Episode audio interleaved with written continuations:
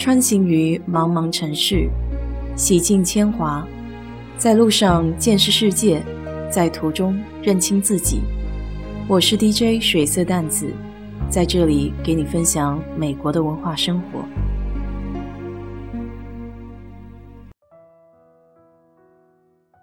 说起灰狗，在美国的人一定不陌生。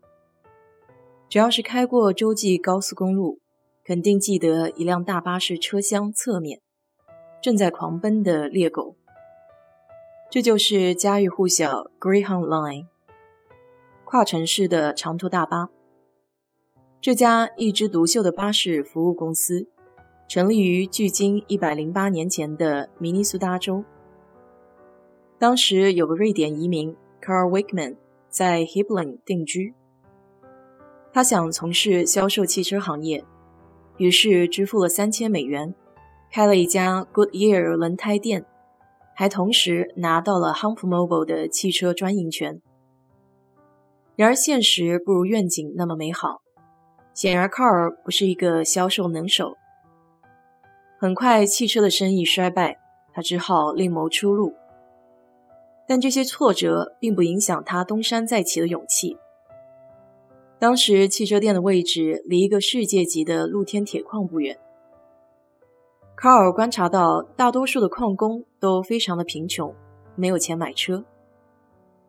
于是他迅速做了个决定，在 Hibbling 和两英里外的采矿小镇 Alice 之间开设了公交线路。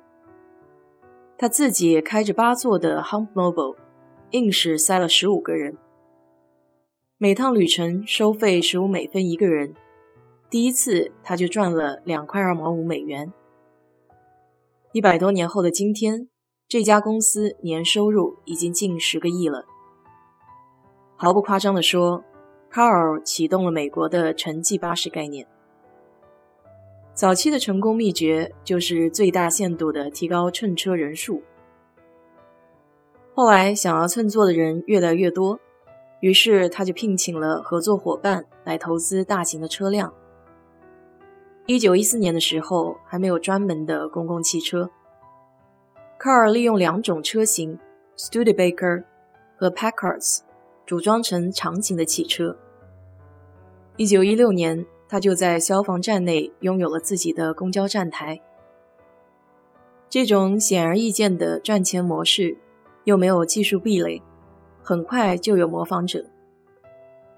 一九一五年，有一位名叫 Ruffle Bogan 的人，在同一条线路上以五十美分的价格运输矿工。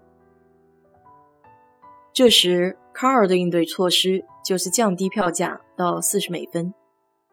这场价格战争的结局就是两个竞争者的合并。他奠定了最大巴士公司的基础。一九二五年，在合并了数百名小地区的巴士线路公司之后，这家公司正式更名为 Greenhound Lines，价值几百万美元。在早期汽车成本还比较高的时候，大部分出行都是火车。当运营成本只是火车一小部分的灰狗出现的时候，这很快就成了度假的人、推销员。还有爵士乐队的首选交通工具。实际上，还真有不少关于灰狗的歌曲和电影，比如1934年哥伦比亚影业出品的喜剧片《It Happened One Night》就大获成功。它是由 Claudette Colbert 主演被宠坏的女继承人，Clark Gable 就是《乱世佳人》的主演瑞德。电影里最经典的一幕就是在灰狗的巴士上，可以说搬上荧幕的灰狗大大激发了老百姓对公共汽车旅行的兴趣。再近一点的就是汤唯和玄彬演的《晚秋》。这部电影的男女主人公就是在灰狗上相遇的。整部片子的色调都比较压抑，如果感兴趣的朋友可以拿出来看一看。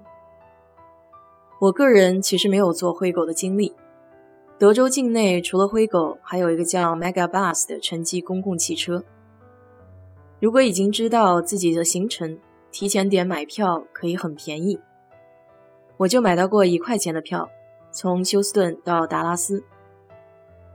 Megabus 的车都比较新，双层的，还有 WiFi，不过有时候信号不是那么稳定。车上也有公共卫生间，不用担心临时想要上厕所。根据时间段和季节的不同，车辆的客座程度也不一样。我那时候坐还没有什么人，车子都比较空。基本上两个并排的座位上只有我一个人。长途旅行能不开车的感觉还是很好的，自己可以做点其他的事情，像是听听歌。当然，在车上看书我不大行，因为晃眼睛。虽然我没有坐过灰狗，但不得不说，我可能有些偏见。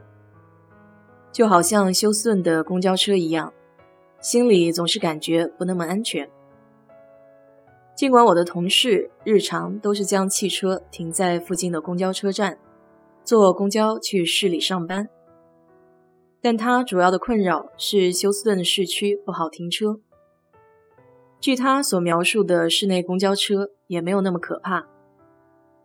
在达拉斯上学的时候，每天都是坐公交，但那种公交车是学校私有的，需要凭学生证乘坐。所以也不觉得有什么可担心的。要是在美国的朋友有这方面的经验，也欢迎跟大家分享。说实话，我其实挺喜欢坐公交车的。以前在国内，我最爱的就是随便上一辆公交车，坐在最后一排最靠左的位置，从底站坐到另一边的底站，啥也不干，就看人，车上的、街上的，看风景。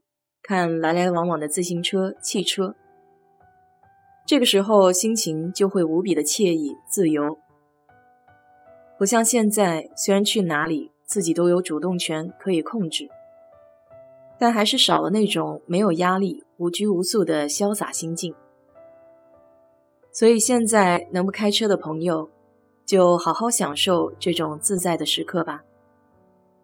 好了，今天就给你聊到这里。如果你对这期节目感兴趣的话，欢迎在我的评论区留言，谢谢。